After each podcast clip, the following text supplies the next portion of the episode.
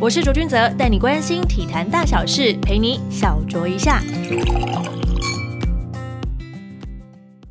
欢迎收听小酌一下，我是卓卓。近期落幕的台北羽球公开赛呢，大家都知道小戴、小天分别把男女单打的冠军是留在台湾。不过呢，台北羽球公开赛也让人注意到其他选手的成长，包括了左手重炮林俊逸，以及世界排名冲到第三十八的女单好手许文琪。这集呢，很开心就邀请到我们的学霸许文琪，文琪你好，Hello，你们好。想问一下文琪，从去年底开始啊，陆续在就是羽球的国际系列赛啊，都拿下就是单打蛮不错的成绩。而且呢，在台北羽球公开赛是你第一次闯到四强，缔造了自己在台北羽球公开赛的最佳成绩。比赛之前，你就有给自己设定要把这条路走多远吗？其实也没有，因为去年就是因为其实还算疫情算蛮严重的时候出国，然后那个时候我也是一个人出去，所以。遇到蛮多的挑战跟困难，所以那时候就想说，嗯，可能设定个每一场比赛打个八强，其实就算达到目标这样，所以也没有想到说会成绩会突然这这么好。嗯，所以完全没有想过说今年的台北羽球公开赛就状况会这么好，是赛前有做哪些调整吗？呃，我觉得也没有说特别调整，因为我是从四月底就已经飞出去，就从亚锦赛开始打，一路打回来，然后打台北公开赛，所以已经很久没有这样好好训练了。对，所以应该说我都是从呃比赛当中去做一些调整，去学习一些经验，这样。嗯嗯，因为最新的世界羽球联盟排名就出炉，有跟大家介绍，你就是一举冲进到了。世界前四十名以内的三十八名，你当下知道这个排名的消息的时候，心情如何呢？其实我打完台北公开赛的时候，就有先算一下自己的分数，所以就大概只要会在三十八，但是就是还是会蛮开心的，因为从去年年底的时候，我那时候还两百多，可是到今年上半年我已经到前四十，就觉得算是完成自己其中一个目标。这样，对啊，你从两百多名一路冲到四十，哎。你有觉得这个过程当中演进的很快速吗？我觉得有一点呢，因为就是当初根本就没有想到说可以，比如说挑战赛可以连续这样子拿冠军，然后就想说就是累积慢慢累积慢慢累积，只是没有想到说会冲的这么快，嗯。因为这一次呢，在台北赛四强对决到小戴嘛，虽然说是落败，不过呢，最后一口气是化解了七个赛末点，就成为大家这场比赛就是一个关注的一个焦点。你赛前你有针对小戴有做哪一些不同的训练，或是改变自己打法吗？呃，应该说就是先把自己的心态先调整好，因为知道他。一定很难打，所以就是先告诉自己说，嗯，要有耐心的先去跟他跑，就是跟他调动。只是中间有就是一第一局下半跟第二局上半的时候，可能因为体能下降，所以又开始想要急着进攻，反而都打在他手上。然后到第二局下半就是已经快输的时候，我才就是又想到说，哦，对我应该要先再从调动开始做起，所以那个时候才又回过神来，才稍微打的比较好一点，对。哦，因为我们知道小小戴在台湾的女单的部分呢，其实长期在前排已经有些时间了。那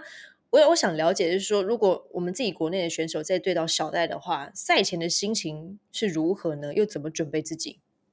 我觉得呃是兴奋带一点紧张，对，就是一来就是因为。你知道要对到世界球后，就是那机会很难得，就是搞不好很多人就是他们选手生涯里都不一定有这样的机会，然后又可以在台湾这样子跟球后对到，所以我就觉得很开心，就是要好好珍惜这个机会。所以一开始第二局那时候二十比十的时候，我其实很难过，我就想说哈，我怎么打这么烂，然后就要结束了，所以那时候就是换一个心态，所以才后面才稍微回过神这样。就很想要在赛场上再跟他多对决一下，对不对？那你还记得你上一次跟小戴对决是什么时候吗？诶，好像是二零二零的全国团体赛。哇，二零二零这样子也快两年的时间了。你觉得自己对比上一次碰到他，自己成长了多少呢？嗯，我觉得我自己的速度提升，然后失误率也有降低，就是。不会说随便自己可能发接发就失误这样子，然后再就是说，可能他有一些出球稍微比较判断得到，会有一些拍数，不像上一次，可能有时候他切一颗我就直接定在原地这样。就仿佛定格画面这样说啊，他怎么会往那边打？没有措措不及防这样子。对。再聊回到你自己，就是过去，因为我们知道说你接触到羽球，其实中间有一段时间其实算是离开羽球，因为为了要专心学业嘛。那你一开始是怎么喜欢上羽球这个运动的呢？嗯，最一开始其实就是有一个在一个因缘际会下，因为也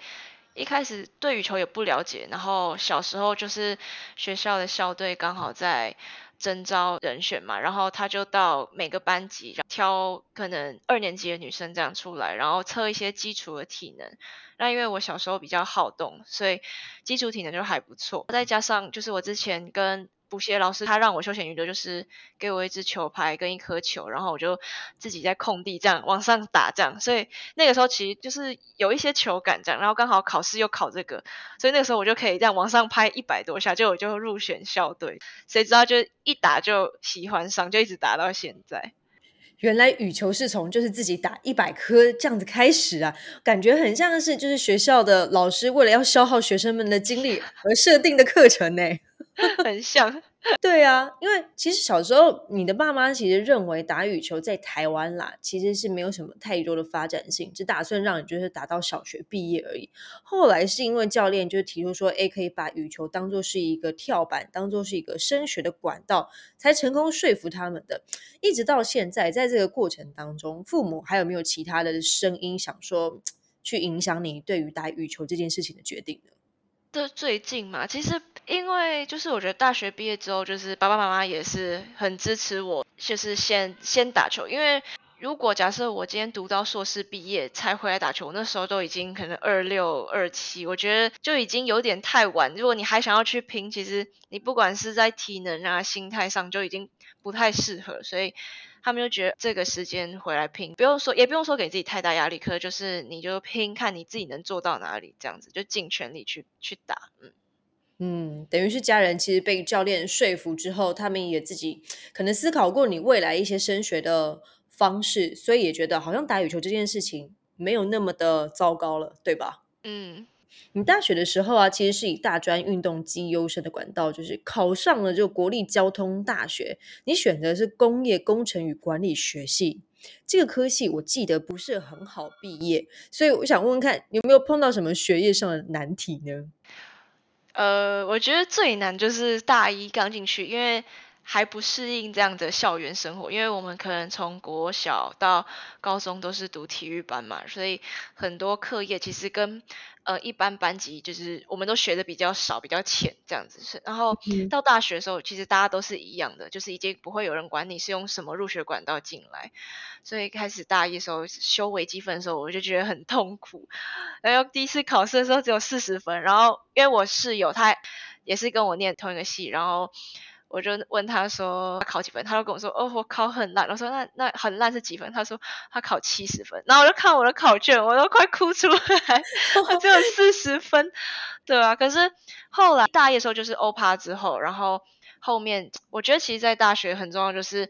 人际关系其实还蛮重要，因为就是我跟系上一些同学啊相处的也不错，然后跟助教啊老师就会发现他们其实都很愿意帮我。对，所以后面的学科成绩就慢慢在进步。嗯，你自己是选择工业工程与管理学系，这是你认真很想要走的羽球的另外一条路吗？其实也没有，因为在高中的时候，高中毕业的时候，就是你在体育班毕业，你也不会知道未来想要干嘛，而且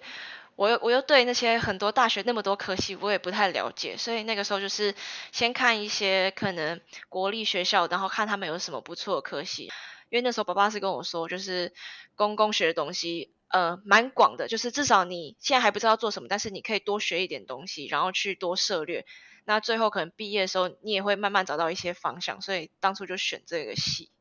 所以你在选这个系所的时候，知道它其实是很困难的一个系所吗？应该来讲，就是交大也没有好读的系啦，我自己觉得。这倒这倒是，这倒是，每一个系所都不是这么的简单啊。对啊，而且因为公公那个时候，就是我们入学会看学测成绩，然后我学测成绩只有达标两个系，就是公公跟呃运输管理，所以那个时候就是讨论跟我爸爸讨论之后，就觉得那就先选公公，因为反正如果之后真的不适应的话，再转系或转学也 OK 这样。嗯哼，那你在公公读的这一段时间，你有没有觉得真的哪一门课程让你觉得对这个系所哎真的产生了一些兴趣呢？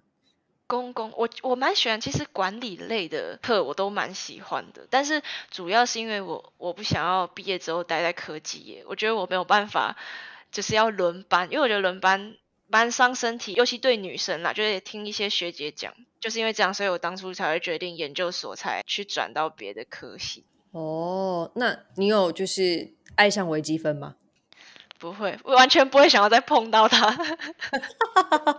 我想问，你大一就接触到了这个大魔王，接下来你会不会继续想要去征服他？看来是没有这个志向，没有，完全不会有。你大四的时候也是为了要拓展视野，所以你就申请到就德国的交换学生机会，但很可惜，就因为就是疫情的关系，所以这个旅程只维持了短短两个月左右的时间。你觉得这短短两个月有没有让你学习到什么东西呢？其实我觉得学到蛮多，就是第一点就是因为我是一个人出去，所以那个时候你遇到什么问题，你就只能自己想办法解决，看是要问人或是上网查什么之类。所以我觉得学到学到这种独立的一些能力，这样，然后再就是我觉得国外的上课的制度其实跟台湾又不太一样，他们蛮注重做一些报告，然后分组的一些团队的活动，所以。那时候也认识很多来自不同国家的一些同学，然后就是一起这样相处做报告，也会了解到各个不同国家的文化，因为他会聊天嘛，就是拓展一些国际观，我觉得还不错。嗯，拓展这个国际观的这个过程，有没有让你对于自己的未来有一些不同的想法吗？那个时候嘛，就是也会想说。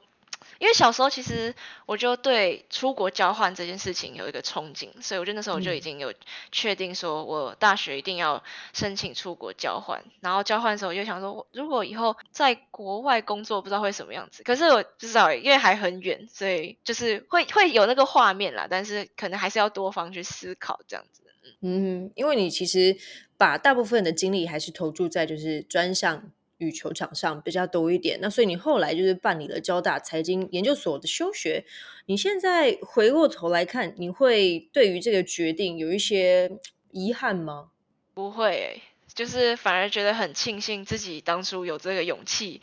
对啊，因为我当初会会做这决定，就是我觉得如果我大学毕业之后就不打球了，就是从此不碰羽球，我就想说，天哪，我如果到了可能我三十岁、四十岁，我应该会后悔一辈子，所以我就决定。嗯，就是做这个决定，然后虽然一开始可能没有这么顺利，但是到目前为止，我就觉得自己就是有在慢慢的进在这条路上，所以还蛮开心的。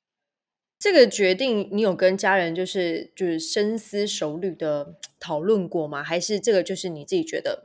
我真的不想让自己未来就是再看十年后的自己，然后哀怨，就说啊，我当初为什么不好好的再拼一把那种感觉呢？你有跟家人讨论过吗？呃，严格来讲应该不算讨论，就是我自己想突然有方面决定，有一点类似这样子，就是跟爸爸妈妈讲，然后一开始爸爸可能是有点反对，对，他就觉得要拼什么之类，对，都是大学毕业，你怎么不好好跟同学一样，就是要读研究所或是去找工作这样子？但是妈妈是支持的啦那个时候，但后来爸爸可能也拿我没办法，反正就自己去办理休学，什么之类弄一弄，然后就哦，我已经办休学了，通知他们这样跟他们讲。哦，所以他们是处于就是被告知的状态，所以也不能拿你怎么办了？就说嗯，我就是休学喽。对对对，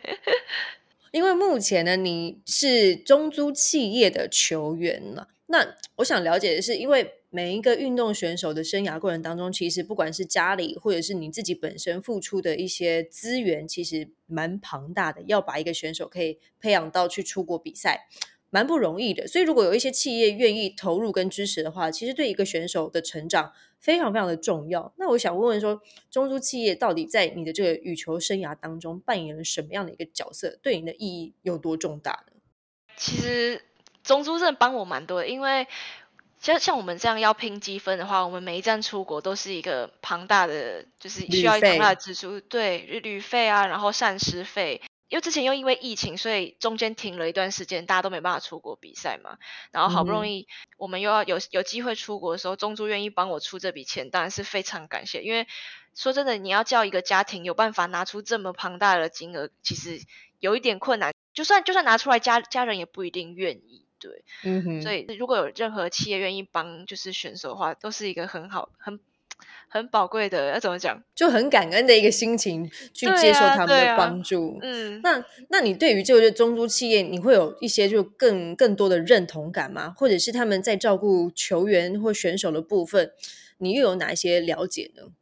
认同感当然是一定会有，因为其实最一开始的时候，呃，老板是会想要以比如说体育相关科系，对他们会想要签体育相关科系的选手为主，所以。最一开始的时候，我是没有签约。后来可能慢慢的，国内赛啊，或是国际赛有一点成绩的时候，就是被老板认可，然后他也愿意就是签我。那时候我就觉得很开心，算是呃闯出了不一样的路，就是可能跟其他选手来讲，对。所以我就觉得我们老板就是他不会呃像可能传统的有些。企业他们还是会想说，呀，你没有读这样子体育相关科系，就是你又不好控制什么之类的，对啊。哦，嗯哼，但是他还是非常的就是支持你。我记得好像是不是在这些软硬体设备上面也是给你蛮多的帮助的。对，就是比如说宿舍啊，然后球馆，然后。重训室就是会有我们中组可能自己独立的，所以有时候有时候周末可能你想要自己加练的时候，你也不用可能出去就人挤人或者什么之类，就是可以自己就捞球馆这里边。哦，所以等于就是对于选手的照顾跟规划，他们算是做的非常的完善。那你先前其实重新回归球场的时候，你曾自己设定了，如果二十五岁前挺进世界百名就能退休的这个目标，现在已经提前达成，而且还超前非常非常多，不只是百名，是三十八名。现在有没有给自己想要设定新的目标了呢？目前我可能因为八月份开始之后，BWF 要重新调整那个嘛积分的计算方式，然后可能其他选手会有扣分的情况。所以那时候有可能排名会再往前，所以我是打算等，呃，那个时候排名比较稳定的时候，然后先看一下自己大概落在什么什么地方。近期的话，可能就是希望可以冲到前二十五，然后先取得亚运资格，然后可能在亚运上看有没有机会夺牌这样。嗯哼，会有一个憧憬，还是希望可以站到奥运殿堂上吧？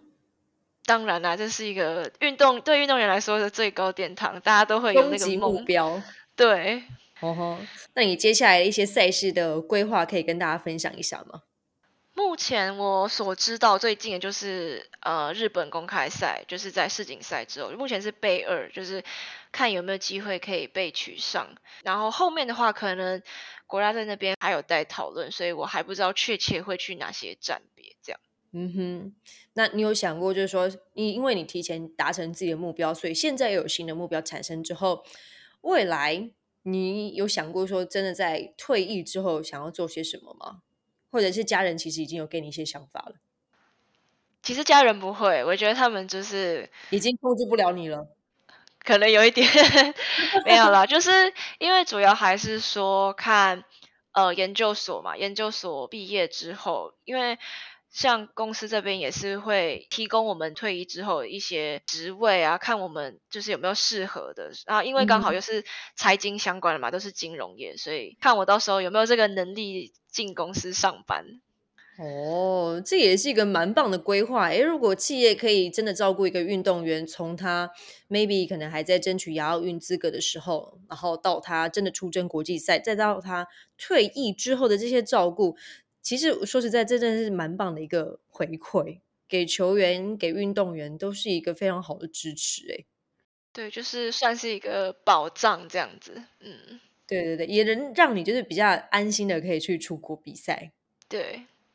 好的，今天非常谢谢文琪来到我们小酌一下，来跟大家分享冲上这个世界排名三十八名的喜悦的心情。希望你可以继续往前冲。谢谢。预祝你接下来一切顺利喽！谢谢，谢谢，小追一下，我们下次见喽，拜拜。